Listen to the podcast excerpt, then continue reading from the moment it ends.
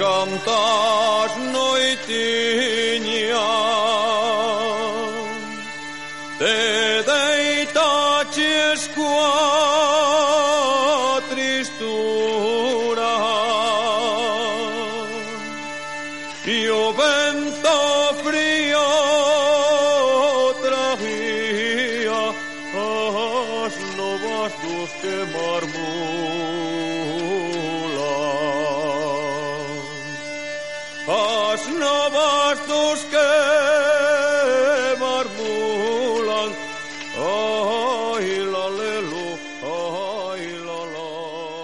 canción que escucháis es del grupo Fuxan os Ventos y en ella cantaban a la mujer del que se marchaba migrado y cuidaba de hijos, de casa, de animales, con la esperanza del retorno del que partió. Os dejamos con el resto de la charla con Pepe, Juan Antonio y Santi Bardo y a continuación la conversación con Rafa Aníbal. Si estáis despistados, esta es la continuación de la primera parte que encontraréis en nuestro feed en este capítulo de emigración.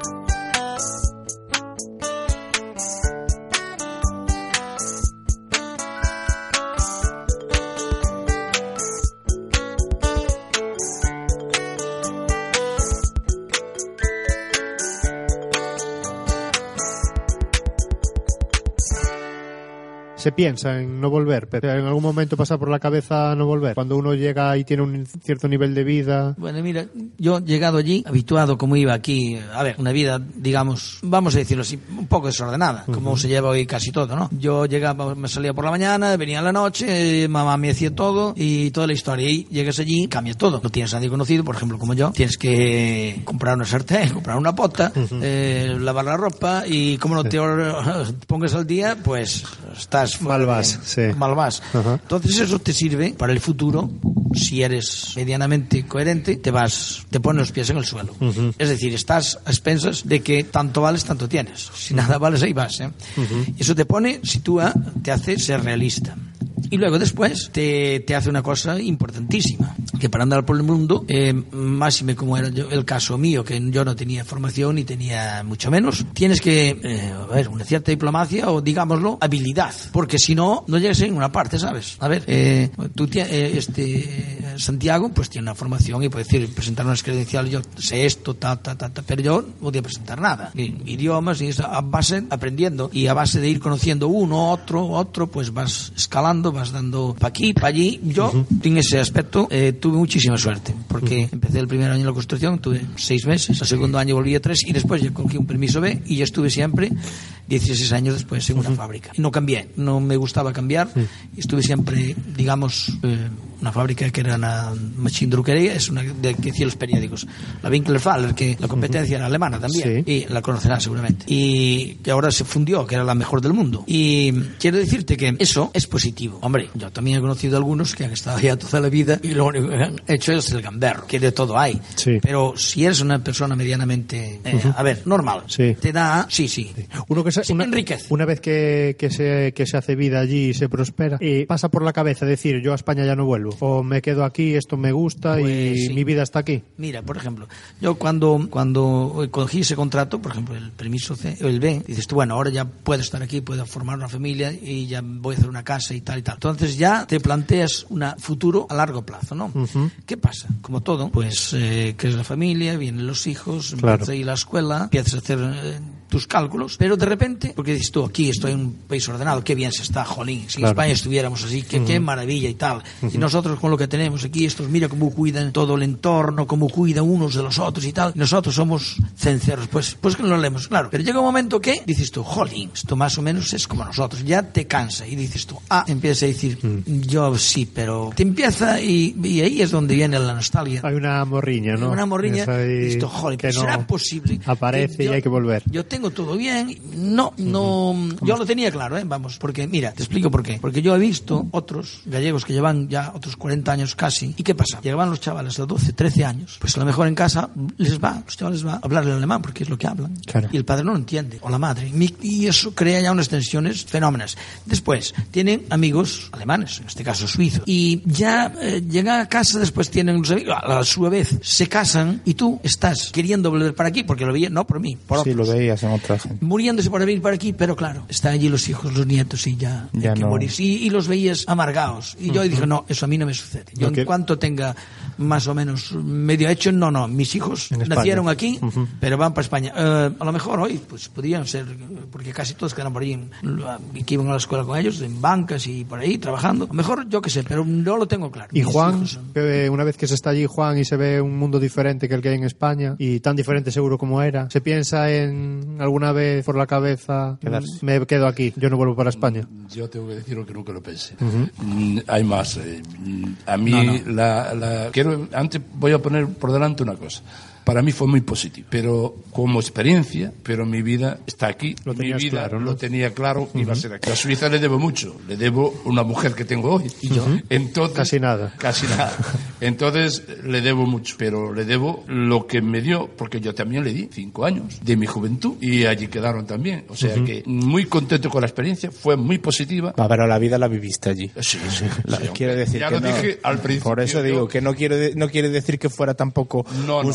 Sacrificio absoluto, sino que dentro de, lo- de las limitaciones pudiste des- desarrollarte como joven que eras en ese momento Claro. y tus aventurillas Yo no y fui cosas a así. Suiza eh, ni como Santa Alemania ni como Pepe. Yo a Pepe al principio sí fue así. Yo fui a Suiza por necesidad de buscarme un trabajo, pero luego a Suiza no le quité dinero. Lo tenías claro. No le quité dinero. Yo a Suiza la viví, tengo que decirlo. No, Yo- además, el, el de todos los casos que estamos hablando fue el más joven. sí, Se fue con 18 años. Y me vine con 23. Claro. Y Santi, eh, con un... ¿Cuánto llevas allí, Santi, exactamente, en Alemania? Pues mira, eh, más o menos desde octubre, eh, o sea, un año, un año y Y- tres meses, ¿no? tres meses, sí, una cosa así. ¿Y en algún meses. momento en ese de- tan corto periodo de tiempo se le pasa a uno por la cabeza no volver? Hombre, yo cuando me fui tenía claro que no iba a volver atrás. O sea, si vuelvo será de vacaciones. Ajá. Y quizás, no sé por qué, por qué tengo esta mentalidad, pero creo que es una oportunidad, pues como diciendo, bueno, pues esto ha sido una fase de mi vida, ahora empiezo de nuevo y todo lo que consiga, pues ya vendrá por el camino. ¿Tú tienes claro que en España no está tu futuro, por ejemplo? Yo creo que no. O por lo menos a corto Porque plazo. Claro, a corto tremendo. plazo y a medio creo que no. O que sea, en yo un año ya tú tienes la sensación de que, de que tu país O sea, no... Yo tengo planes, tengo planes, pero no concretamente Alemania, sino en Europa, en algún sitio. en- Ujú. Sí, pero vamos, que a España de momento no tienes pensado, salvo lo que dices tú, salvo vacaciones, sobre la familia y demás, ¿no? No establecerte aquí como Sí. trabajo, familia y demás. Es que, a ver, yo creo que está claro que lo que está pasando ahora en España es una caída, una cuesta abajo. O sea, se está desmantelando la industria, los políticos, corrupción. O sea, la gente va, a pasarlo muy mal. O sea, yo, por ejemplo, yo aquí he conocido a una, una chica española y que precisamente habíamos comentado esto. Bueno, era una fiesta que se hacen aquí para gente emprendedora, ¿no? Así co- conoces a otra gente que está en tu misma situación. Y ella decía que tenía una muy buena idea y que le encantaría volver a España para desarrollarla. Yo le dije, no lo hagas. Dice, ah, claro, es que la tierra, no sé qué digo. Pero a ver, mira, olvídate. O sea, tal como está hecha la cosa en España, la política, eh, no hay interés de que la gente joven traiga una idea y que monte una empresa. O sea, porque ahí... Sí, parece que lo, lo perdimos. A ver, Santi. Sí, dime. Sí, Ah, nada, que se Te perdimos en un momento. No sé qué nos estabas diciendo de que tenías una amiga que, que, que quería implantar una idea aquí en España y que tú le aconsejabas que no. No, porque yo creo que, aunque en teoría se pueda, en la práctica... Es muy difícil. mm, claro, es que no... No, No hay Claro, es que la, política hay ese doble juego, ¿no? De que tú haces las leyes para que la gente piense que puede y la práctica es, es contraria. O sea, eso, por ejemplo, yo que sé, muchas cosas de la Constitución, pues yo que sé, todo el mundo tiene derecho a una casa. Pues, hombre, eso da un poco de risa, ¿no? Viendo la situación. Y sí, que creemos emprendedores, tal. O, eh, o sea, ni loco. Yo no lo intentaría. Porque sé que hay como una especie de lobby o de complot para que eso no salga adelante. ¿Y tú tienes, tú tienes la sensación de que eso en Alemania, por ejemplo, no pasa? Eh, no, yo creo que tú si aquí vienes con algo bueno, lo acabas sacando adelante. Tengo esa sensación. Tenemos ahí un problemilla Nos- con nos- Skype. nos Es que bueno, yo de hecho lo, lo veo en mi día a día, o sea que yo vengo con una buena idea y... ¿Y crees que están Sí, o sea, esperando a escucharte para, para, para que la lleves a cabo, no? eh, Sí, o sea, ya me ha pasado varias veces, o sea que, no sé, llegas y te, te escuchan y como tenga- tengas una buena idea con buenos motivos, pues no te dicen que no, o sea, adelante. Bueno. O sea, es una parte, una buena idea y también la iniciativa, ¿no? Sí. Yo eso es una cosa que, que agradezco mucho de haber emigrado, pues claro, quizás no, he, ah, vale, sí he aprendido un idioma, pero no he aprendido realmente mucho más en mi área, pero lo que sí he aprendido pues es una actitud, una, una mentalidad, ¿no? Que es, es al final es lo que me hace- yo creo que es lo que me hacía falta para Te ha abierto, la, realmente te ha abierto la mente, ¿no? Podríamos decir. Claro, yo- totalmente. ¿Qué piensa Pepe y Juan de esto que está diciendo Santi? De... Porque es durísimo lo que está diciendo. Es una persona joven con estudios que está diciendo que en este país no, no, no hay lugar a... Totalmente de acuerdo. Posiblemente sea una, una idea más peregrina si la cuentas a uno que es mucho más, digamos, elevado, superior en estudios y formación que tú, y tendrá la bondad y, y la educación de escucharte atentamente. Y si tienes un mínimo de, de tal, te dirá, oye, sabes que tienes razón en esto. Solamente en esto, pero te la dará. Sí. Aquí, por ejemplo, ponemos a alguien que tenga una industria o que tenga eh, el privilegio de, de estar un poquito por arriba, a lo mejor no tiene muchos, no es tú, mu- teniendo mucha más, eh, digamos, capacidad, es que le vas con una idea y ya casi no te va a escuchar. Es decir, te va a escuchar como tal, pero bueno, sí, ya miraré tal, pero notas que te está diciendo, váyase usted a dar un paseo. ¿Entiendes? Es decir, que ahora la diferencia es notable, ¿eh? Si tú llegas, llegas con una idea así, peregrina, pero oyes, mira, yo vengo, que mi padre o mi tal y cual, se te escuchará, aunque sea la cosa más estúpida que haya. Es un poquito, eh, estamos aún muy, muy lejos de los alemanes en ese aspecto. Yo hacía siempre una comparación. Yo me acuerdo que donde, fábrica donde trabajaba, eh, tenía el bar arriba, donde comíamos que quisiera, ¿no? Había dos tipos de menú y sin problema ninguno. Y l- todos los de la oficina, y, y que había 700 oficinistas más o menos, y venían arriba a comer, ¿no? Y el director se ponía a la cola Como todo el mundo. como todo el mundo, y no pasaba nada. Llegabas tú, coincidía que estaba detrás, y decía buenos días, buenos días, o tú a él, y los oficinistas igual. Aquí te hago el ejemplo. Hay una simple cajera, de, por ejemplo, del Carrefour, y como lleva un traje, ya casi, casi, pues casi ni se te habrá casi hablar, porque parece que ya tenemos un general. ¿Entiendes? Pues esa es la diferencia, esencial. Pero es un tema, es un tema cultural. Sí, claro. Nada claro. más que cultural, es no cuestión de- aprender a de- escuchar. sí, pero sí, se sí. basa en el principio. Escúcheme. Oye, perdona, te estoy hablando bien. Hablo Sí. educadamente.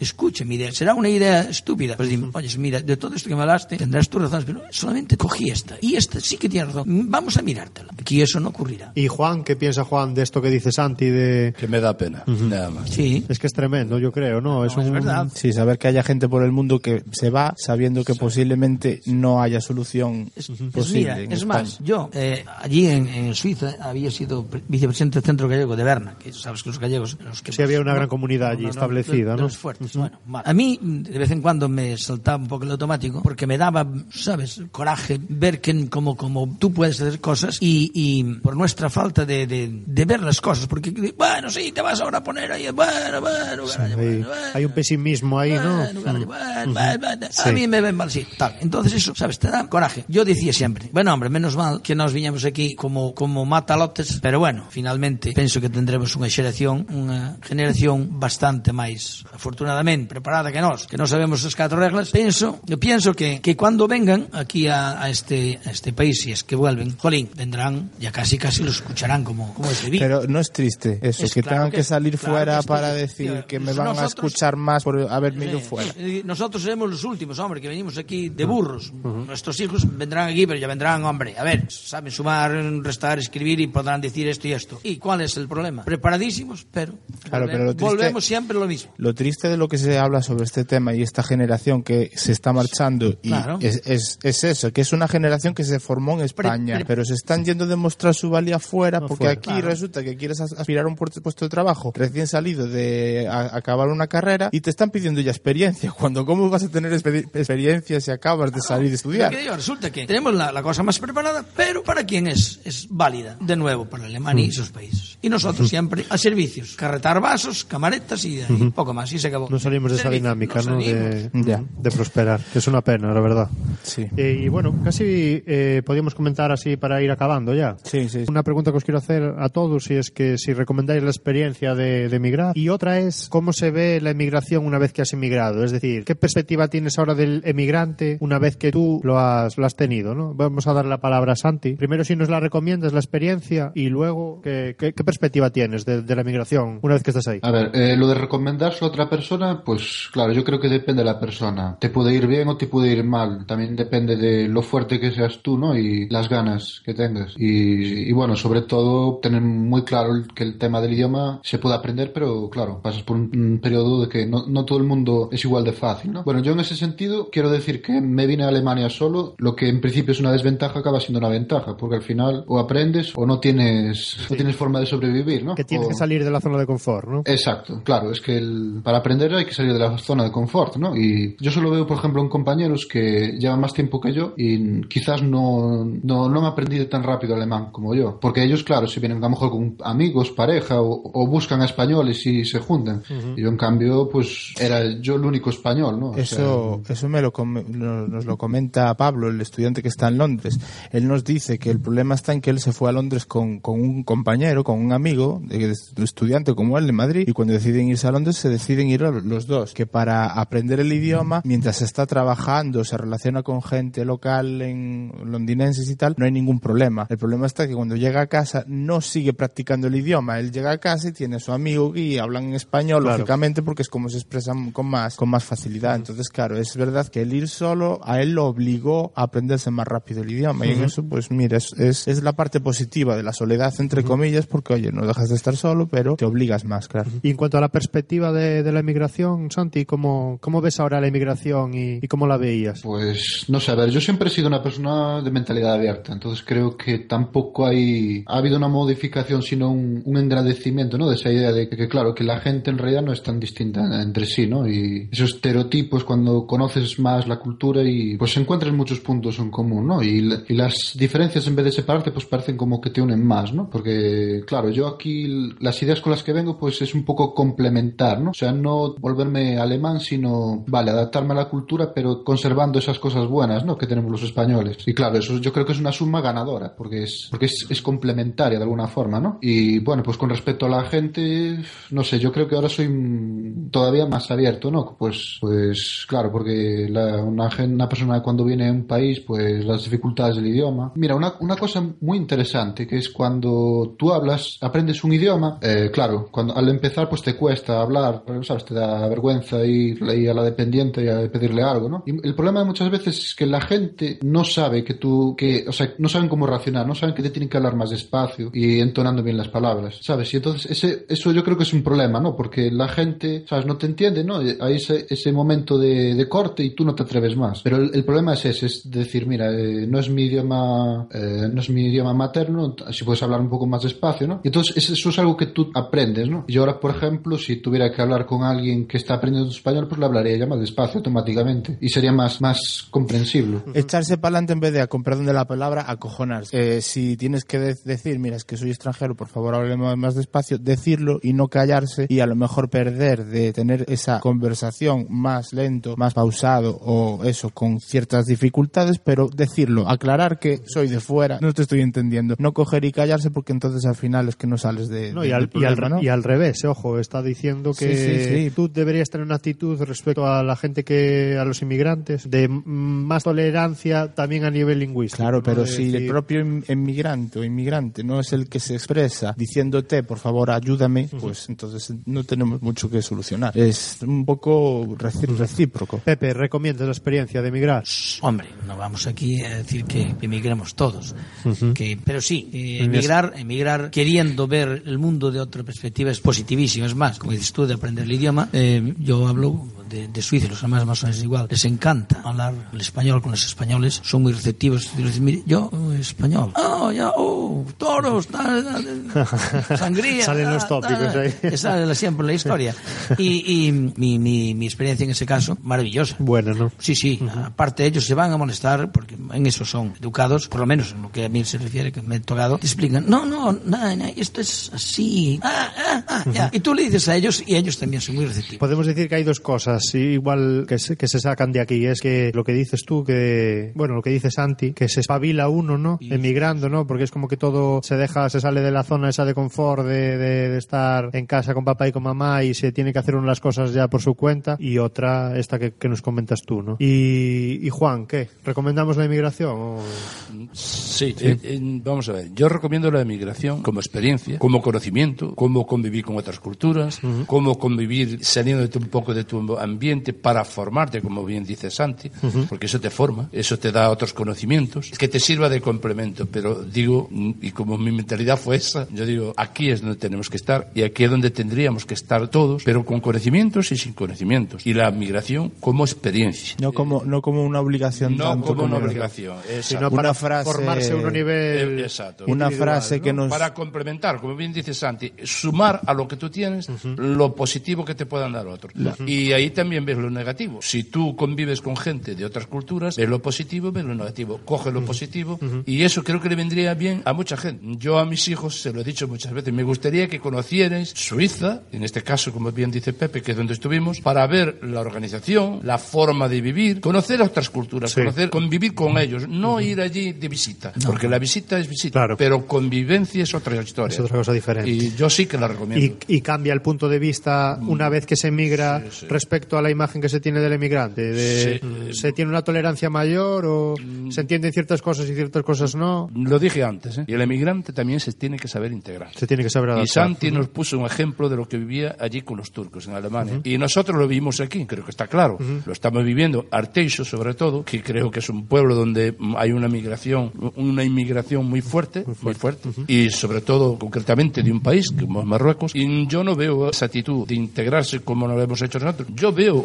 que se debe ser tolerante, que se debe respetar, pero también tiene que poner su parte. ¿eh? que no o sea que somos- se aprenden las dos partes. Exacto, que nosotros, perde- nosotros no tenemos que ponerlo todo. El que viene tiene que integrarse, como bien dijo Santi, coger lo mejor de la otra cultura Sí. y tú también tienes que dar lo tuyo a ellos, pero que ellos sepan coger de lo tuyo. Claro, aquí es fundamental la actitud, ¿no? Yo lo que veo es Claro. que, por ejemplo, Santi lo decía muy bien. De Santi se ve y lo hace ver que, que él tiene predisposición para, para enriquecerse culturalmente, tanto a nivel de idioma como a nivel personal con otra gente y demás. Y, y- y, bueno, por lo que cuenta de la experiencia concreta él de los turcos, nos decías, ¿verdad, Santi? Sí, sí, sí. que bueno, parece ser que, que es el tema que ellos quieren estar allí y establecer allí su, su mundo, digamos. Y Pepe, que me interesa mucho la opinión de una persona que estuvo 11 años en, en Suiza, se cambia la forma de ver a un inmigrante una vez que se está allí y se ve por las penurias que hay que pasar y demás. Hablamos de los turcos, más o menos en Suiza, pues supongo que será como en Alemania. En Alemania es una comunidad bastante más grande, creo que son dos millones y algo, y entonces, claro, eso ya creo que incluso tendrán ahora algún parlamentario, como hay en Ginebra también una parlamentaria eh, gallega, completamente del Corme, creo que es. Pero vamos, eh, tendrán que convivir. Lo que pasa que lo que he visto yo, los turcos, porque a mí me tocaba jugar al fútbol contra ellos, por cierto, siempre unas batallas, turcos, yugoslavos, griegos, ¡boh! Es- bueno, entre nosotros italianos, bueno, es otra historia, pero con ellos es querido a la guerra. Pero es que no, ellos, lo de ellos sí, ahora, lo tuyo no. Es decir, son una mente completamente diversa. Los que no, a- a- conmigo trabajaban tres turcos, por ejemplo, allí donde estaba yo, pero no, no es, no es lo mismo la convivencia. Es decir, no, son completamente diferentes a los italianos o los españoles. Eh, Y puede ser que, parece en principio parecería que no, pero que un español se parece más a un alemán que un turco a un alemán. Sí, Podría seguro, tener, seguro. podríamos tener más en común Sí, o un suizo. nosotros- Y puede ser que hay un choque más fuerte de, sí, de culturas. seguro. Nosotros con los alemanes no- tendríamos muchos problemas, ni con los suizos. Somos diferentes, pero bueno. Sí, pero sabemos entenderlos. Con los turcos sí que los tendremos. ¿Tú qué opinas de esto, Santi? ¿Crees que, que puede ser de ahí el, el tema? Que hay un choque yo más creo fuerte que cultural. Evidentemente sí, es que de hecho hay, no somos tan distintos. A mí me hace gracia cuando, me, llama- cuando hablo con mi madre y me pregunta cómo es esto, y yo, pero madre, es que son personas igual que tú, como yo. O sea, no, o sea, a veces la gente se hace ideas raras, Claro, pero es simplemente sí, es que porque no, no ha vivido. El desconocimiento. Sí. El desconocimiento. Eh, Y- Una cosa que sí que me gustaría, y no sé si ya con esto cerramos, en la tele hoy tenemos el estereotipo y en los medios de comunicación en general, no solo la televisión, de que Alemania, y concretamente Alemania, y bueno, quizás también en la zona norte de, de Europa, es un paraíso. ¿Que ¿Esto es verdad? ¿Es mentira? Eh, pues yo creo que no. O sea, lo de los medios de comunicación, claro, o sea, ellos de alguna forma tienen que vender y lo que vende realmente muchas veces dista mucho de lo que es la realidad. O sea, aquí hay gente que le va muy bien y también hay gente que le va muy mal. Y parece que solo se ve a que le va bien, ¿no? Eh, Claro, porque eso es lo que vende. O sea, tú no vas a hacer un programa de televisión y hacer... Hombre, también lo puedes hacer, ¿no? Pero es otro tipo de programa. Bueno, yo eso también lo vi en algunos periódicos. Eh, o sea, que sacan noticias de gente pues que tiene estudios y que, y que no ha encontrado trabajo. O sea, encuentran los dos extremos, porque son los dos que venden, ¿no? Pero claro, para tener una idea tendrías que, digamos, coger una muestra representativa, ¿no? Lo que es el concepto estadístico. No puedes... O sea, el- pero claro, los periodistas se dedican a vender noticias, no a presentar una realidad. Eh, El otro día hablamos con Antonio, con Muzo, y precisamente le decía yo que en Alemania yo tengo un amigo que tiene los hijos allá, chavales con estudios, y los dos trabajan media jornada y les dan 400 euros, que, les da el Estado, no sé si es así, a lo mejor no sé si tú lo sabes. Eso se traslada que son dos millones y pico los que hay con los, los mini jobs. Sí, que es un tema que está ahora muy de actualidad también. Y, Sí, sí. y eso, Es- aquí nos lo venden la burra, que Alemania es la hostia. Alemania no. Alemania, oye, sí que nosotros nos hemos despilfarrado. Es que Alemania, es que mucha gente que no lo sabe, hasta el año 2008 estuvo pagando el precio de la Segunda Guerra Mundial, la pérdida con, con Francia. Estuvo pagando. ¿Y ahora qué hace? Ella ahora nos aprieta las calavijas y hay que os va a devolver, ¿eh? No viváis engañados, ¿eh? No, no, sí, la re- reunificación con la Hombre, Alemania democrática. hay, hay- parece que hay una actitud, pero, pero no todo lo que reluce es oro, ¿no? No, no, no. Y eh, otro problema, nosotros, oye, que somos piratas, claro que sí, lo digo siempre, se lo digo siempre, de verdad, nos falta solo el parche. Es que, lo- es que los alemanes no son mucho mejor, ¿eh? Ojo, ¿eh? Ojito, que ahora también ya aprendieron a robar. La única cosa es que ahí, si hacen una, una cosa ya, antes que lo echen, se va. Y los otros ya lo echan. Y aquí, No se va nadie. Aquí no se lo protegen. Y robas, pero nadie vuelve nada. Es una diferencia. Ya. Que si nosotros cambiáramos un poquito la tortilla, nosotros con Alemania no teníamos mucho más que envidiar, ¿eh? Cuidadito. Y Mouzo, ¿qué, ¿tú qué crees de esto que se está viendo hoy de que nos venden a Alemania como un paraíso? Y, y bueno, parece que está claro de que se va desmontando esta idea, ¿no? De que nos llegan cada vez más, más noticias menos positivas de Alemania y... Yo no tengo el conocimiento que tiene Santi, que ahora mismo está allí y puede decir. Yo conocí una Alemania por trabajo, que tuve que ir allí varias veces, concretamente iba a ferias y allí ves un poquito lo que es aquello. Mm, Yo sí, lo, lo único que, que envidio de Alemania, si es que se llama envidia, un poquito es la infraestructuras que tiene el país, lo que el país sí sabe conservar, lo que es la naturaleza con el desarrollo. Eso lo hemos vivido tanto Pepe como yo en Suiza. Suiza eh, no deja de ser Galicia, pero de otra forma. Cuidado de otra forma. Cuidado de otra forma. Yo creo que es el paradigma suizo, ¿no? De, Del cuidado por el medio ambiente. Sí. No hay que olvidarse que es el paraíso mundial del dinero, entonces eso lo hace todo. Hay más dinero, siempre se dice de que hay más dinero en Suiza enterrado bajo tierra de lo que se ve por arriba en el mundo entero. Eh, quiero decir, si lo ves desde el punto de vista pasajístico, sí. El paraíso de otra forma, Santi lo puede decir que él lo vive ahora. Yo la experiencia que tengo, he estado en varias eh, ferias por, por, por temas de trabajo, concretamente en la zona de Colonia y por ahí, yo no lo veo tanto paraíso, veo como todo, como todo. Y cuando hay crisis le afecta a todos y cuando no hay crisis todo el mundo vive más o menos bien. Ujú. Santi, ¿nos quieres decir algo? Que creo que creo que querías apuntar una última cosa antes de acabar. Bueno, el tema de los 400 euros, pues yo creo que es esta maniobra política, ¿no? Para hacer, digamos, trabajos más pequeñitos y conseguir eh, unas estadísticas mejores, ¿no? En la tasa de ocupación. Y después, nada, yo quería terminar con una pregunta, ¿no? Porque yo he visto varias veces que gente que tiene, que han triunfado en sus trabajos, ese reconocimiento le ha venido siempre de fuera. Y hay este proverbio que dice, ¿no? Que nunca serás profeta en tu tierra. Entonces, no sé si es eso lo, quizás lo que nos pasa un poco a los gallegos, los españoles, o pues algo general de todas las culturas. Es lo que hablaba antes, de que las puertas quizás se te abren más cuando vas fuera, triunfas, o por lo menos te haces una, un nombre y después volver y abrir- tener los brazos abiertos cuando posiblemente sí puedas venir con un poquito más de experiencia, pero realmente la cualificación te la han dado en España, que es muy triste precisamente lo que está pasando ahora, porque a diferencia de, la, de lo que pasaba en los años 60-70, que si es que no estaba realmente cualificada, no era una mano de obra cualificada, y hoy en día estamos formando a los trabajadores del resto de Europa, no, no tiene sentido eso, estar gastándose un dinero el Estado y las familias para que después no puedas tener aquí una salida digna, o eso, por lo menos escuchar en, hablando de emprendedores, o, o buscar un, un trabajo pues medianamente remunerado, ya no hablamos nada de- de ser rico ni nada por el estilo, simplemente que se reconozca Vivir el trabajo que tú estás haciendo. Calidad de vida. Y bueno, yo creo que aquí ya lo vamos a ir dejando porque esta conversación ha sido súper amena, súper instructiva, hora y la media, casi experiencia enriquece, pero ya vamos a, a ir dejándolo, ¿vale? No sé si nos quieren comentar algo si para queréis cerrar, algo- Pepe, Antonio, Santi. Yo simplemente de Santi, que no sabía que estabas tú ahí, ni que eras tú, cuando me hablaron de, de, de Sí, porque barro. Hay que decir que os conocéis también. Sí, sí, de hace muchos años, ¿verdad, Santi? Sí, De, de otras cosas, pero de que también de formación de Santi. Sí, sí, del conservatorio, ¿no? Sí, del conservatorio. Y luego de vernos siempre por ahí. Pero Santi, yo siempre te desearé lo mejor porque sé que es una persona que tiene ese espíritu de sacrificio. Sé que has luchado mucho y que ahí vas porque en tu vida quieres progresar. Te deseo lo mejor. Deseo que, que triunfes ahí, pero si puedes, que vengas a triunfar aquí a tu tierra. Y, y a mí me gustaría verte pero triunfando aquí. Hombre, pues la verdad es que muchas gracias, eh. O sea, Tú la verdad es que de alguna forma es un, un enriquecimiento enorme, ¿no? O sea, poder hablar con vosotros y nada, vosotros que me conocéis, ¿no? Pues Pepe, ver, ¿quieres ver decir cómo algo para cambia el tiempo, ¿no? Y las- Santi, yo no te conozco, personalmente eh, te deseo lo mismo. Mucha suerte. Eh, al final todo se consigue con esfuerzo. Sin esfuerzo no hay nada. Otra cosa muy importante eh, que se han hecho, los, yo vas a hacer igual que hemos hecho los españoles, la gran mayoría. ¿eh? Estábamos muy orgullosos de ser españoles. Tú lo habrás notado. Cuando hablan de los españoles ya verás cómo hablan bien siempre del trabajo del español, que es honesto.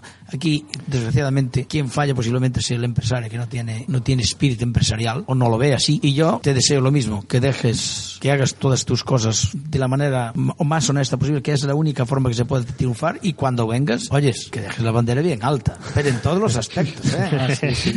Oyes, las alemanas son muy guapas también, ¿eh? No te olvides, no te olvides Sí, de otra Pepi- parte. Sí, el pepino español, ¿no? Bueno, no sé si quieres decir algo, Santi, o cerramos ya. Eh, pues nada, muchas gracias por vuestros ánimos y, y bueno, claro que sí, que, que aquí, intentar pues, el pabellón alto. Lo mejor que puedas, por lo menos. Bueno, nosotros, yo creo que hablo tanto yo como Fidel, os queremos dar las gracias, Antonio, Pepe, Santi, por estar ahí. Yo creo que ha quedado la idea muy clara de lo que ha sido la migración antes y, y de lo que está siendo hoy la migración en España. Quedamos emplazados para cuando hagamos otro podcast. Quién sabe si volveremos a tratar el tema y poder volver a, a teneros por aquí. Y, y nada, muchísimas gracias por estar. Gracias. Gracias. Gracias.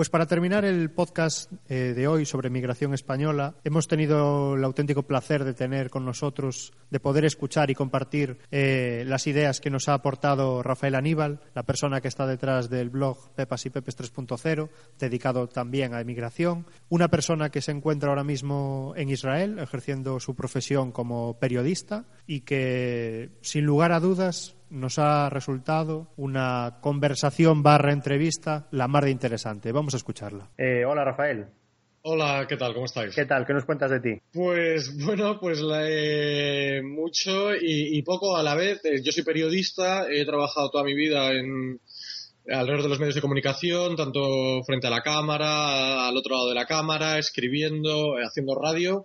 Y bueno, hasta hace prácticamente un año que, me tuve que marchar de España ante la complicada situación que ya todos conocemos. Ahora me encuentro en Israel, eh, estoy en, tengo mi base en Tel Aviv y desde aquí trabajo como freelance para varios medios de, comunicación en España y algún otro de América Latina. Y bueno, buscándome la vida, el año pasado también publiqué un libro que tuvo cierto éxito, que, que criticaba la, la corrupción, se llama Aquellos maravillosos años. En- Y bueno, cuéntanos, pues- cuéntanos la editorial, ya, ya que estás haciendo spam, pues vamos a hacer spam en condiciones. A ver, tenía que colar, tenía que colar. No, no, muy bien, Eh, perfecto, perfecto. Para eso estamos, para eso estamos. Sí, sí. Me- pues nada, cogí a mis 12 mejores amigos y les dije, tenemos que hacer algo porque todos veíamos y sentíamos como el país estaba yendo al traste eh, ante tanto corrupto y bueno, pues pusimos en común eh, una serie de, de artículos, en este caso concreto, la, la manera en la que está organizada el libro es por comunidades autónomas, no están todas, pero están casi todas, y en, el, y, y en, esta, en este ensayo lo que hemos tratado son los mayores casos de corrupción y despilfarro que ha habido en España durante la última década. Creo que ha quedado una cosa bastante divertida eh, y bueno, creo que tratamos bastante mal a la clase política, que es como hay que tratarla en los últimos tiempos. Y bueno, pues eh, el libro fue muy bien, pero bueno, a pesar de eso, nada, ya no, no tenía solución. Eh, mi situación en España, ya no solo como periodista, sino que además entro en un rango de edad en el cual es muy difícil para mí ahora mismo encontrar trabajo allí. Y bueno, me surgió la posibilidad de, de venirme a Israel. Y, y, aquí estoy, llevo prácticamente siete meses, de, la verdad que no tengo queja alguna. Y pues muy muy contento y, y disfrutando de este país y de la gente de este país y bueno, pues eh, buscando diversas opciones, eh, me está costando, no, no voy a mentir, el, el, hecho de situarme. Bien es cierto que yo me he venido a un país complejo y, y, y complicado en el sentido, bueno, que es, que es un país con una sociedad, eh, con, pues con unas características sí, que, muy que no concretas, están ¿no? Uh -huh. en Europa sí, o en América. totalmente. Entonces, bueno, me está llevando más tiempo, pero sí bien es cierto que me siento muy bien acogido, muy bien acompañado y, y contento porque sobre todo aquí tengo la sensación de esperanza, algo que no tenía en España. Lo habías perdido. Y mira una Bueno. cosilla, ya que nos, es que antes hablando off the record lo estábamos, estábamos, nos comentaste que la situación en cuanto al periodismo está, está complicado, ¿no? Está roto, está roto. En España está roto y, y aquí está roto. Me vais a permitir que no os dé cifras concretas. Sí, no te porque, preocupes. eh, No, si os parece, si os parece os lo cuentas dentro de un ratillo la experiencia un poco más en detalle. Fenomenal, como Y quieras. aparte del spam spam de, de tu libro, que por supuesto tomamos nota para, para leerlo, me parece un tema muy interesante. Yo ahora mismo estoy leyendo un libro que se llama El negocio del poder, no sé si lo conoces, No. que no bueno, pues trata también el tema de, de la casta política eh, en España, también cuenta casos, casos concretos. Y bueno, aparte de- del libro, eh, tú estás detrás de un blog que se llama Pepas y Pepes 3.0 y que trata el tema de la migración española. Y bueno, ¿qué, qué nos cuentas sobre qué te llevó a hacerlo y qué pretendes con él? Bueno, yo fundamentalmente en, el- en los últimos dos años he trabajado desde la indignación. Eh, bueno, que quería cambiar las cosas, tenía la sensación de que tenía que hacer algo y, y bueno, pensé en hacer un blog, yo soy periodista, creo que era lo que, lo que mejor podía, podía hacer, presionar desde el lado de la comunicación y eso desde el plano laboral y luego además sentía que cada vez tenía más, más, más amigos que se, te que se, que tenían que marchar fuera ante la, falta de, trabajo. Entonces, bueno, de ahí nació un poco el blog. Eh, siempre me gusta contar, en la película Havana Blues hay en un momento dado una conversación que tienen eh, donde uno de los protagonistas le dice a otro que cada vez tiene más plantas y más perros en su casa debido a que cada vez tiene más amigos que se van marchando fuera. Y esa era un poco mi situación en España. Entonces, bueno, decidí hacer un blog crítico contando las experiencias de los jóvenes que se habían tenido que marchar fuera eh, para buscarse la vida. Eso ha derivado en, en, el blog que como es hoy en día de que tienes de que tienes entrevistas, relatos de, de gente que está fuera. Sí, el blog no ha cambiado, no ha cambiado un ápice desde la primera entrevista a la así, ¿no? actual. Sí, sí, sí. Sí, lo he querido mantener porque además me parece interesante durante todo este tiempo. El blog ya tiene prácticamente un año y medio. Entonces, eh, me parecía muy interesante mantener esa misma línea editorial con respecto a todo lo que se dice en el blog. Digamos que el blog es Pepas y Pepes. 3.0. Sí, pero bueno, que buscándolo en internet o tecleando la, la, la dirección directamente, punto blogspot.es, ¿no? Sí, efectivamente. Bueno, una cosa, eh, lo, eh, lo que estaba comentando Rubén ah, con el tema del blog, eh, tú tienes una estructura marcada que son, si no me equivoco, cinco o seis preguntas tipo que le estás haciendo a cada... A Más, cada más, son- son más. Son como unas 10, 11. Son 10. sí, bueno, yo es, que, yo es que me fijaba en las más llamativas, sobre todo que son las del final, en la que Sí. das pie a que la gente comente su impresión o su opinión sobre qué parte de responsabilidad pueden tener las autoridades o el sistema económico tal como está establecido. Eso es por, por eso, porque todo el mundo explique que realmente se tiene que ir porque la situación no es buena y que están empujados a hacerlo, ¿no? Sí, bueno, sí, quizás tal y como lo estás diciendo puede parecer un poco eh, tendencioso. No, no, no, no, no. Eh, A ver. No, por mi parte, Sí. no, no, por mi parte. Quiero decir que puede parecer como una pregunta muy, muy tendenciosa. La verdad que yo tampoco pretendo eso. Yo No. sobre todo es como una vía de escape a la gente Claro. para que diga lo que quiera. Claro. Si bien es cierto que un 80% de la gente es muy crítica con la, con la casta, con la clase política, hay otro 20% que no, para mi sorpresa, si os soy Sí, sincero. sí, sí. Eh, me he encontrado mucha gente eh, que, que son muy críticos con la sociedad. Ajá. Es decir, más que hablar sobre la, sobre la casta política, y es lo que critican es, mm, bueno, pues la pasividad que como sociedad hemos soportado durante los últimos años. Sí, sí, sí. Yo, yo precisamente lo leía hoy en, en uno de los de las entrevistas que hacías a un chico que está en Irlanda, que es ingeniero de telecomunicaciones y precisamente hace esa crítica a la sociedad, ¿no? A esa sociedad dormida que no y, y no quizás tanto a la clase política. Efectivamente, yo, yo como Rafael Aníbal soy crítico, ho- honestamente, bueno, con ambas cosas, pero sobre todo con la clase política, creo que ha sabido dormirnos y dominarnos muy bien.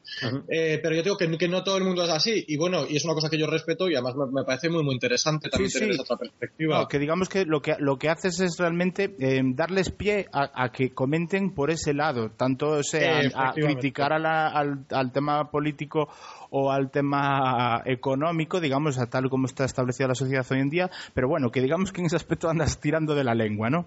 Sí, sí, sí, hombre, a mí, hombre, a mí la verdad que es, es lo que me parece interesante, Claro. si soy sincero, es decir, Claro. que la gente pueda decir en, en este blog to- todo lo que nos recogen otros medios de comunicación, Claro, bien sí. porque ellos tienen una publicidad y no pueden hablar mal de determinadas cosas, etcétera. En este blog tienen absoluta libertad para comentar lo que les dé la gana y entonces sí, tirar de la lengua porque quizás el resto de preguntas es más sobre la vida que llevan como em- inmigrantes y aquí sí que me parecía mucho más interesante eh, la reflexión eh, política que ellos han sacado, política social que han sacado de- del hecho de tener que marcharse fuera. Y saliendo un poco de este tema, eh, nos hablas un poco de tu experiencia emigrando ahí en Israel. Eh, bueno, como ya os comentaba antes, eh, mi, mi situación es un poco más diferente que la del resto. Vamos a ver, Israel es un país al que yo no recomiendo a nadie que, que, venga para emigrar si no es judío. O sea, es, un país muy complejo en el que conseguir un visado de trabajo es prácticamente imposible si no lo consigues desde España o alguna empresa te sponsoriza y tal. Es un país además muy, muy pequeño. Es un país de 7 millones y medio de habitantes, si no me equivoco. De, modo que no es un país de lo más sencillo. Dicho lo cual, yo no soy judío. Yo, yo he venido aquí, bueno, pues por una serie de casualidades, eh, etcétera. Y, eh, bueno, pues mi experiencia está siendo muy buena, pero tal y como os comentaba antes, es complicado conseguir un trabajo, un visado de trabajo es muy, muy complicado. El hebreo es una lengua extremadamente difícil. Si bien todo el mundo tiene un nivel de inglés excelente, el hebreo es muy, muy difícil. Eh, bueno, como periodista, pues ya os digo, la situación está eh, tremendamente mal. y Tel Aviv, que es el sitio donde yo vivo, es un sitio muy, muy caro. Entonces, bueno, me está costando, pero si bien es cierto que poquito a poquito parece que todas esas barreras que al principio parecen infranqueables, eh, bueno, pues las voy superando y, voy saliendo adelante. si valoras positivamente la experiencia. Eh, la valoro muy positivamente, la valoro muy, muy positivamente. Me he encontrado con un país maravilloso, me he encontrado con una gente maravillosa que me ha recibido con los brazos abiertos, pero ya os digo, sí que hay, sí que hay días y momentos muy concretos pues que se te hace muy difícil, porque además es lo que yo siempre comento. Pues aquí estás solo, tienes a todo el mundo bastante lejos. Aquí, por ejemplo, hay una comunidad española prácticamente nula. Me parece que el otro día leía unas cifras, me parece que hay 70 españoles registrados en la embajada eh, aquí en Tel Aviv. Te quiero decir que no hay una comunidad en la, que apoyarte, como puede ser en Londres, que encuentras mucha más gente. Entonces, bueno, sí, a grosso modo puedo decir que muy bien, si bien es cierto que tienes momentos, pues, que es bastante complicado salir adelante. Suena un poco peculiar, ¿no? Decir que, es un país eh, tremendamente complejo para sentarse y demás, y, en cambio tú estás allí, estás de freelance, eh, no sé si fuiste con un contrato o... Eh, no, yo estoy chiflado, entonces ya Así de claro, ¿no? Así de claro, sí, sí, sí. no, tomé la decisión más sencilla, que podría haber sido irme a Inglaterra y, y bueno, hubiese sido lo más obvio, además estaba mucho más cerca de casa. Bueno, hubo unos condicionantes que me llevaron aquí, si no os importa, son unas cosas como un poco personales. Ah, sí, no. Y tal, prefiero reservármela, pero no, me vine, me vine sin trabajo y, sin absolutamente, sin absolutamente nada. Tenía un poquito de dinero ahorrado y me vine con eso y bueno, pues poquito a poquito ya, ya os digo, cada vez vendo para más medios, cada vez me conoce más gente, pero aún así es que a día de hoy, aunque tú vendas para medios españoles, te pagan tan sumamente mal que es eh, muy, muy complicado. Yo ahora mismo lo que estoy haciendo es, vivir de medios de, América Latina que todavía pagan algo mejor que en España. Es lo que nos contabas antes, ¿no? Volviendo al tema de que la situación del periodismo está, está vamos, en España está absolutamente rota y, bueno, a nivel general, vamos, por lo que, podía, podíamos entender antes. Vivimos en el, en el derrotismo, ¿no? De... Es decir, para los propios periodistas de, Israel, eh, ellos, ellos mismos me dicen que, la prensa en papel prácticamente ha muerto y que todo el paso al, digital y tal tampoco sabe muy bien cómo llevarlo. El, periodismo está mal prácticamente en todas partes, es decir, ya no solo en España. Pero claro, si sumamos ya la crisis interna eh, del propio mundo periodístico a la crisis económica que sufre España, apaga y vámonos. Bueno, pues eso os eh, comentaba, que si sumas ambas cosas, la situación es verdaderamente compleja. Y yo, para los compañeros que estáis en España y tal, pues hombre, me sabe bastante mal porque vivir del periodismo ahora mismo es prácticamente una utopía. Eh, mira, eh, vamos a tratar eh, un poco referencia al blog y haciendo retrospectiva con lo que tratamos en el podcast. ¿Cómo ves la emigración española hoy y cómo la ves la inmigración española que tuvimos hace 30 o 40 años. Mira, bueno, a mí en primer lugar me, gustaría dejar muy claro que yo no soy sociólogo, de modo que, bueno, a, fin de cuentas yo todo lo que sé es la experiencia que tengo con la gente con la que he tratado y, bueno, lo que me he podido informar eh, anteriormente. Eh, vamos a ver, además, antes déjame que puntualice que yo, la gente que he entrevisto para el blog es un segmento de población muy concreto. Es decir, yo, yo no me quiero hacer eco ni quiero ser representante de toda la gente que se está teniendo que marchar. Que sé que hay mucha que, que, se sale del perfil eh, con el que yo trabajo. dicho lo lo cual, la pregunta era las diferencias entre la inmigración actual y la inmigración de hace 30, 40 eh, años. Hombre, pues hay una diferencia sustancial que mucha de la gente que, está saliendo de España, por ejemplo, tiene una educación que anteriormente eh, nuestros abuelos no tenían cuando se tuvieron que marchar a Alemania o a, América Latina. Eso creo que es un punto eh, bastante importante y que quizás luego la gente me quiera echar a los leones, pero yo honestamente también creo que eso para con nosotros, que quizás es lo que más conozco y lo que más vivo, también nos lo hace mucho más difícil. La, España hace 30 años era una España de 40, 50, 60, era una España tremenda, era la España del hambre, la gente se tenía porque había una necesidad absoluta. Para gente de mi generación o gente como yo, es, es, muy duro, sobre todo en el plano psicológico, que no digo que la otra no la fuese, pero esta me resulta muy complejo porque a nosotros desde pequeño nos han educado en el estudia y trabaja mucho que tú lo vas a conseguir. estudia y trabaja mucho que tú vas a tener un buen trabajo. El resultado, sí. Efectivamente, claro, y nos hemos creído ese cuento. Yo no sé si hemos sido naifs o realmente es que nos lo han contado muy bien y nos lo hemos creído. Oye, resulta que has hecho todo eso a pies juntillas Sí. y de repente te das cuenta que no tienes absolutamente nada y que la única opción que tienes es marcharte de tu país para poder sobrevivir. Creo que en ese sentido eh, ha sido un palo psicológico muy, muy fuerte, si bien las condiciones, es innegable en la que se fueron nuestros abuelos, eran condiciones muchísimo más precarias, muchísimo más difíciles. Ahora estamos en un mundo más globalizado y afortunadamente la gente que está emigrando, sí que es verdad que te encuentras historias de gente que se ha marchado a Suecia o a estos países del norte de, de Europa que pasa por unas situaciones tremebundas, pero creo que la inmensa mayoría de jóvenes, y insisto, el perfil que yo reflejo, eh, no lo tiene fácil, eh, lo está pasando canutas, pero bueno, creo que las condiciones no se pueden... eh, no se pueden comparar a las de sus abuelos, sus padres. No, no, Sí. no, creo que son inmensamente. Digamos que en, forma- en formación y en preparación el impacto a la hora de marcharse en relación al país al que llegues es menor que esa gente que se marchaba hace 30 o 40 años por una situación, pues eso, lo que dices tú, que salíamos de una dictadura, la gente estaba pasándolo muy mal y, y peor de lo que estaban en ese momento, porque a lo mejor saliendo a cuidar animales o a acabar en el, en el, en el campo,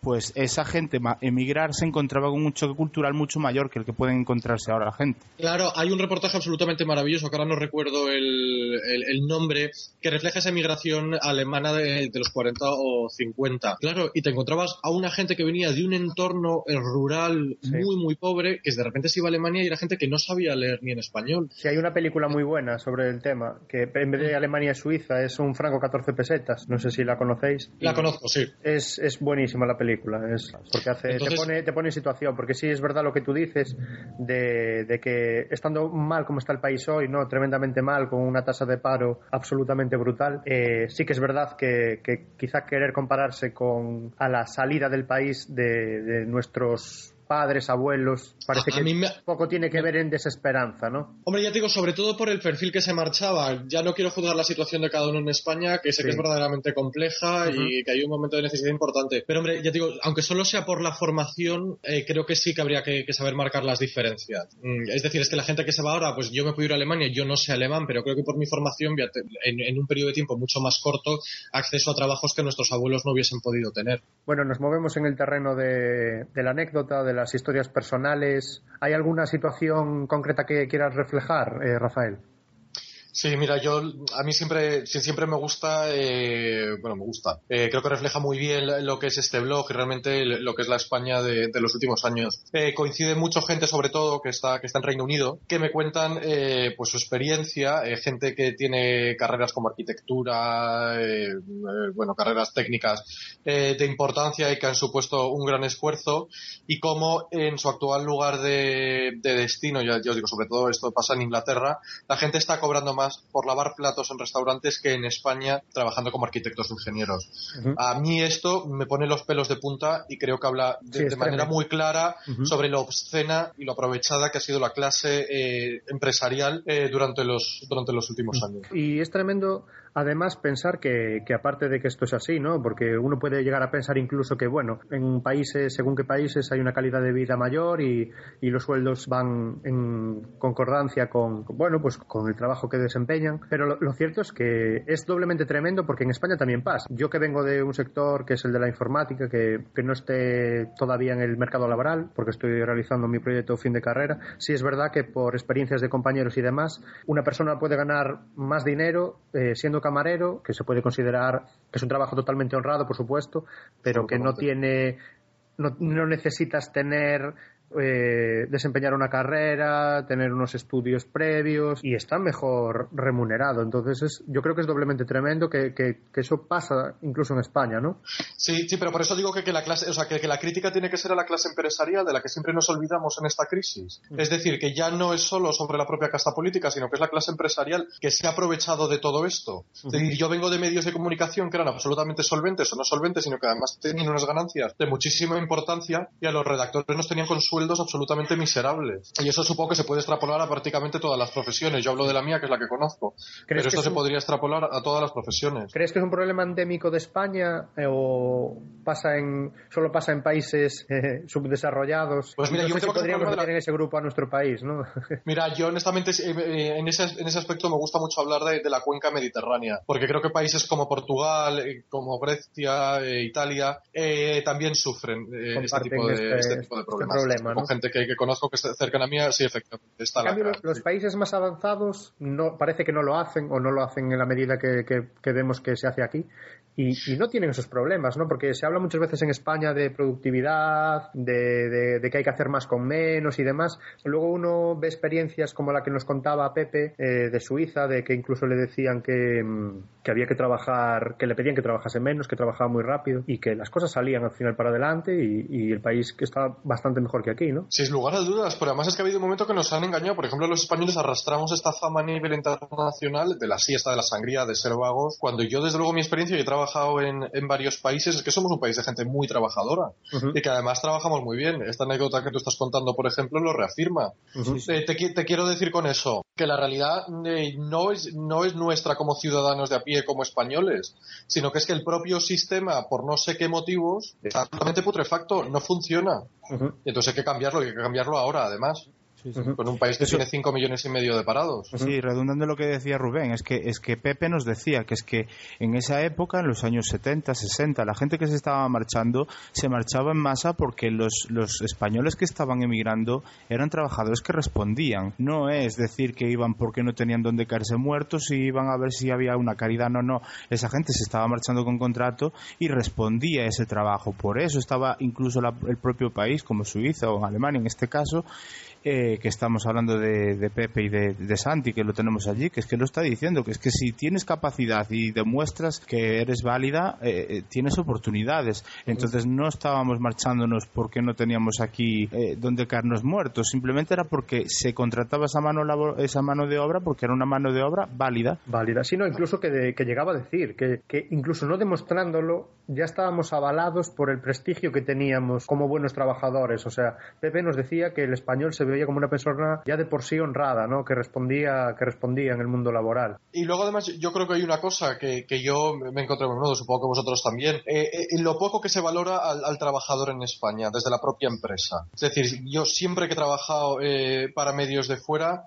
te sientes muchísimo más valorado, el trato es muchísimo más cercano, te hace sentir bien, te felicitan por tu trabajo, algo que en España es eh, prácticamente imposible. Vamos, yo desde luego eh, no he tenido la fortuna jamás eh, de tener un, un jefe o unas personas eh, en un equipo que, que realmente valoren lo que haces.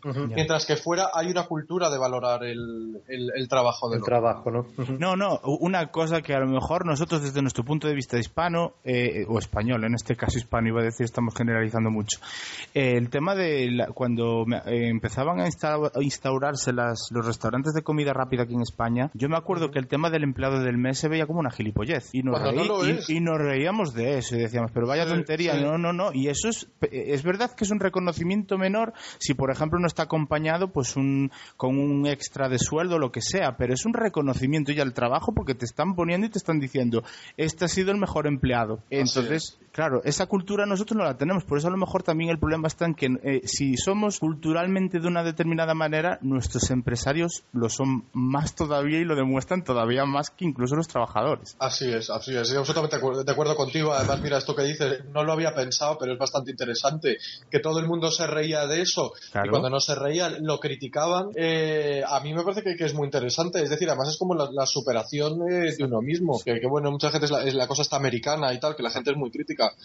No, ¿Yo ¿Qué pero- quieres que te diga? Claro. A, a mí me interesa bastante como trabajador, la verdad. Es que vale, es verdad que a lo mejor nosotros el problema estaba en que lo teníamos asociado, pues eso, a los restaurantes de comida rápida, pues vale, eso es, eh, vaya por Dios también, es que, pero eso si se hiciera en todos los sitios así, yo creo que sería un plus que tiene cada trabajador para intentar mejorar, que yo creo que cada uno por su cuenta lo, lo va a intentar, porque el que, el que más o el que menos quiere tener su trabajo para poder superarse y ganar su dinero, pero si se promueve desde la propia empresa, mejor todavía. No es cuestión ya de que cada, cada trabajador lo haga por su cuenta, sino que después la empresa también incentive eso. De acuerdo. Eh, Rafael, ¿cuándo emigrar y cuándo no? ¿A quién le recomendamos emigrar? ¿La, emi- la emigración la recomendamos a todo el mundo? ¿Es una experiencia que, que beneficia? ¿Es una experiencia que hay que tener cuidado y hacerla según el momento en el que personalmente te encuentres? ¿Qué, qué nos dices de esto? Eh, eh, cada, caso es un mundo. Es decir, a mí generalizar eh, con respecto a esto me, da bastante miedo. es que depende mucho de tu contexto, de tu economía, de lo que hayas estudiado, de lo que hayas dejado de estudiar. A mí algo que sí que me parece imprescindible es conocer algo del idioma al sitio donde te vayas a marchar, porque si no, los primeros meses pueden ser de verdadero infierno. es decir, toda aquella gente que se vaya a ir a Alemania, que sepa algo de alemán, la que se vaya a ir a un país de habla inglesa, que sepa algo de inglés. Es que si no, nadie llega y va a encontrar un trabajo sin hablar el idioma, es decir, son casos contados. Hablamos el otro día, las últimas cifras que tenía de jóvenes que se han marchado eran 200.000. De esos 200.000 habrán encontrado trabajo sin hablar el idioma unos 5. Es prácticamente imposible. Claro. Con esto que, que, os quiero decir, pues que depende muchísimo de cada situación. Es decir, yo, eh, ¿es una experiencia buena? Sí, al cabo del tiempo termina siendo una experiencia muy enriquecedora. Te mezclas con gente de otras culturas, aprendes idiomas, las posibilidades son infinitamente mayores ahora mismo en el extranjero. Sí es positivo, pero llegar a ese punto mm, se puede pasar por, eh, por momentos bastante duros y bastante traumáticos. Vale, eh, y al hilo de esto, precisamente de lo traumático, que mm, por, no sé si por desgracia no vemos habitualmente, solo vemos una cara bonita de la emigración, iba por ahí la pregunta, ¿qué opinas de programas del tipo Españoles por el Mundo? Sí, eh, bueno, yo el blog lo creo precisamente en contraposición a todos esos programas. Pero claro, estos programas son muy engañosos. Te presentan en un español que está en Viena y vive en una casa por la que paga 5.000 euros, aunque no lo diga, la, casa es absolutamente apabullante. Y entonces tú desde fuera dices, bueno, qué maravilla, claro, me voy a marchar a Viena, que tú fíjate este, que es profesor de español allí, lo que gana. No, no nos equivoquemos. Está la figura del expatriado. Hay que hacer un... El expatriado es aquel que, contratado por una empresa española, lo, mandan a trabajar fuera.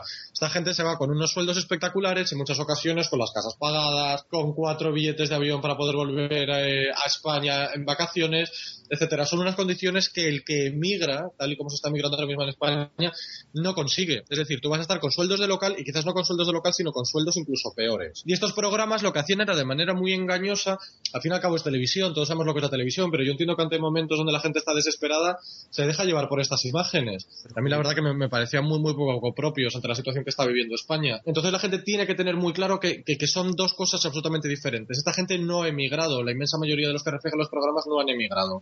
Se han ido allí bien como expatriados o se fueron en un momento en el que no se estaba exportando mano de obra española y un español estaba muy, muy buen visto y los sueldos eran mayores. Ahora los españoles, yo no sé si lo sabéis, pero en el extranjero, en el extranjero estamos relativamente mal vistos.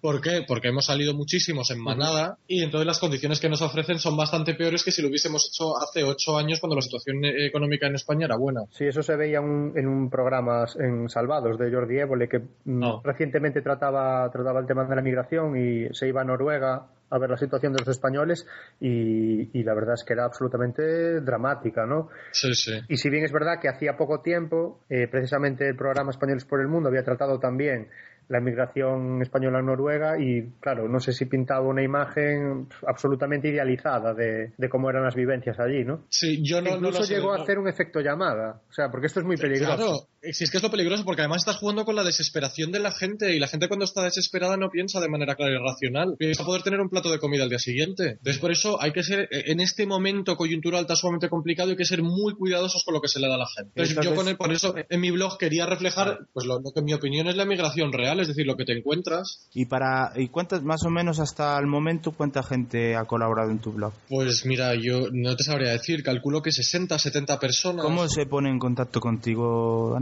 Rafael? Pues, pues mira, a través de, Twitter o, me escuchan en algún medio de comunicación y después se ponen en contacto conmigo. ¿Y Habitualmente es, así el proceso y después, bueno, pues yo les mando la entrevista, nada, lo hacen, me dan una foto para acompañar el texto y, así Es, es, un proceso muy sencillo y que además no lleva excesivo tiempo. la entrevista quizás es algo larga, entiendo que de repente no es muy cómodo para el que la tenga que escribir, pero bueno, no, se me ocurrió una mejor forma de hacerlo. No, pero, pero es genial, sobre todo lo que estabas comentando ahora de poner en contraposición con los programas de que estamos hablando, porque sí que abre un poco más los ojos, porque aún habiendo gente que ha tenido que marcharse fuera por, por, la, por necesidad, porque es lo que habla la mayoría de los entrevistados a los que he podido mirar en tu blog, eh, es la incomodidad de decir que es que no me marcho por la aventura, sino porque me fuerzan a, marcharme.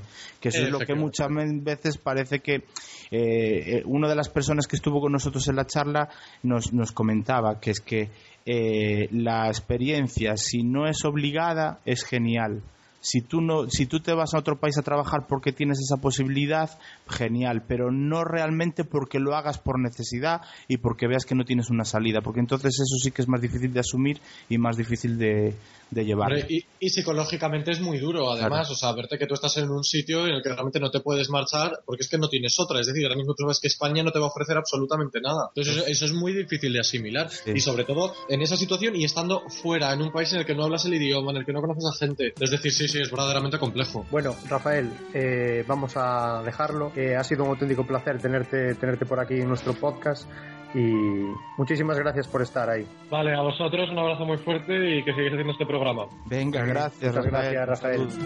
Tengo que hacer un rosario con tu diente de marfil para que pueda besarlo cuando esté lejos de ti.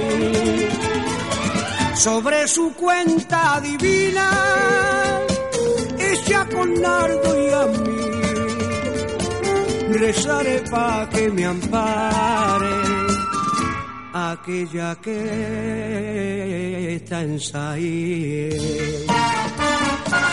Adiós mi España quería, dentro de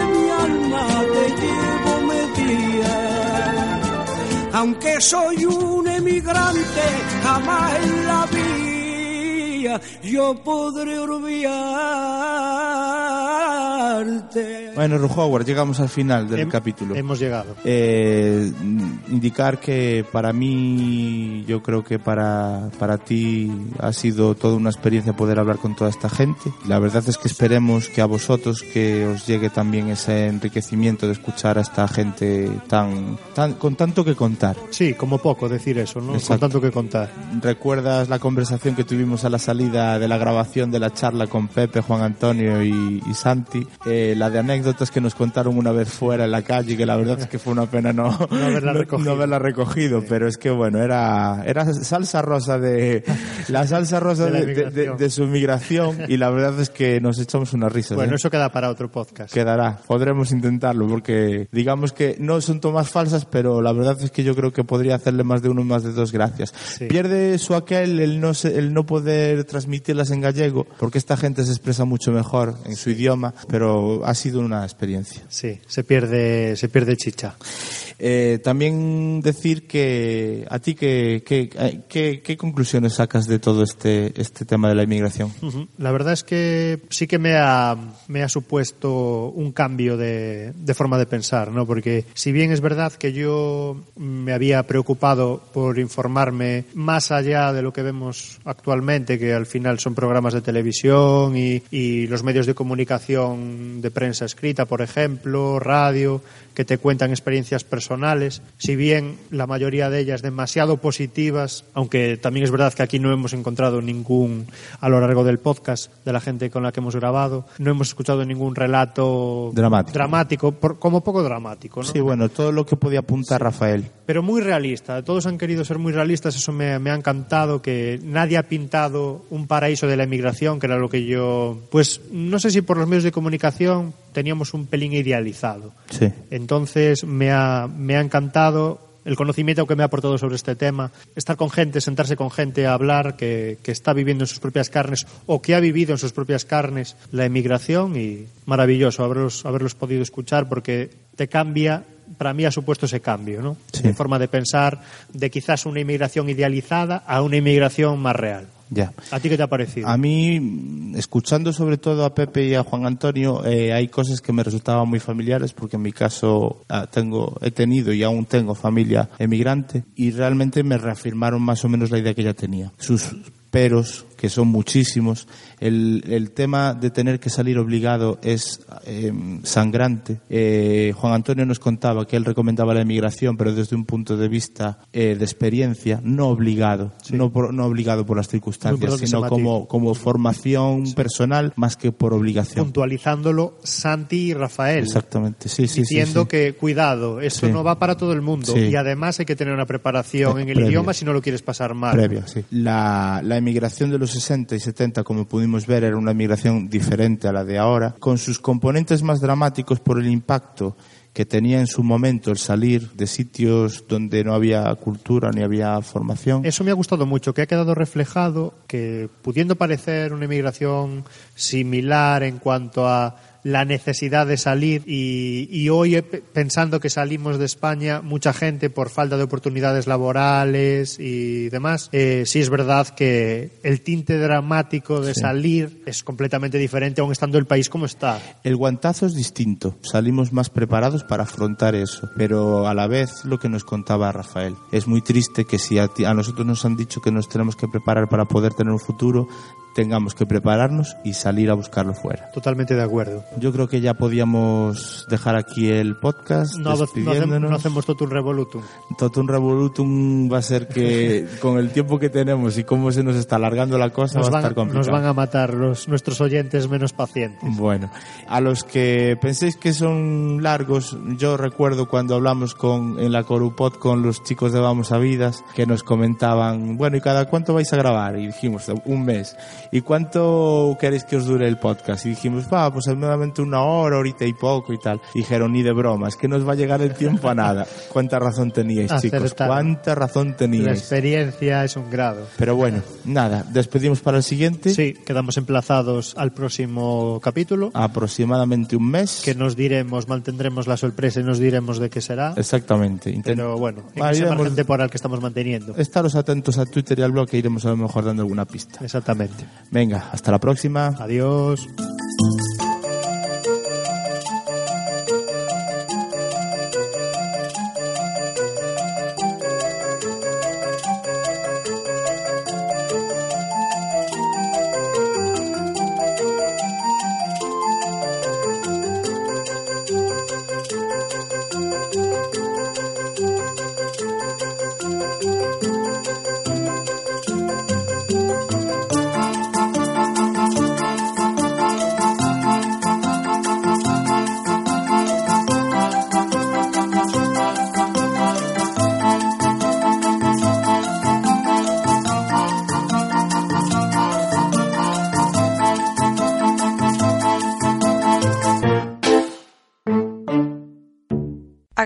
agradecemos al Departamento de Xuventude del Concello de Arteixo su colaboración.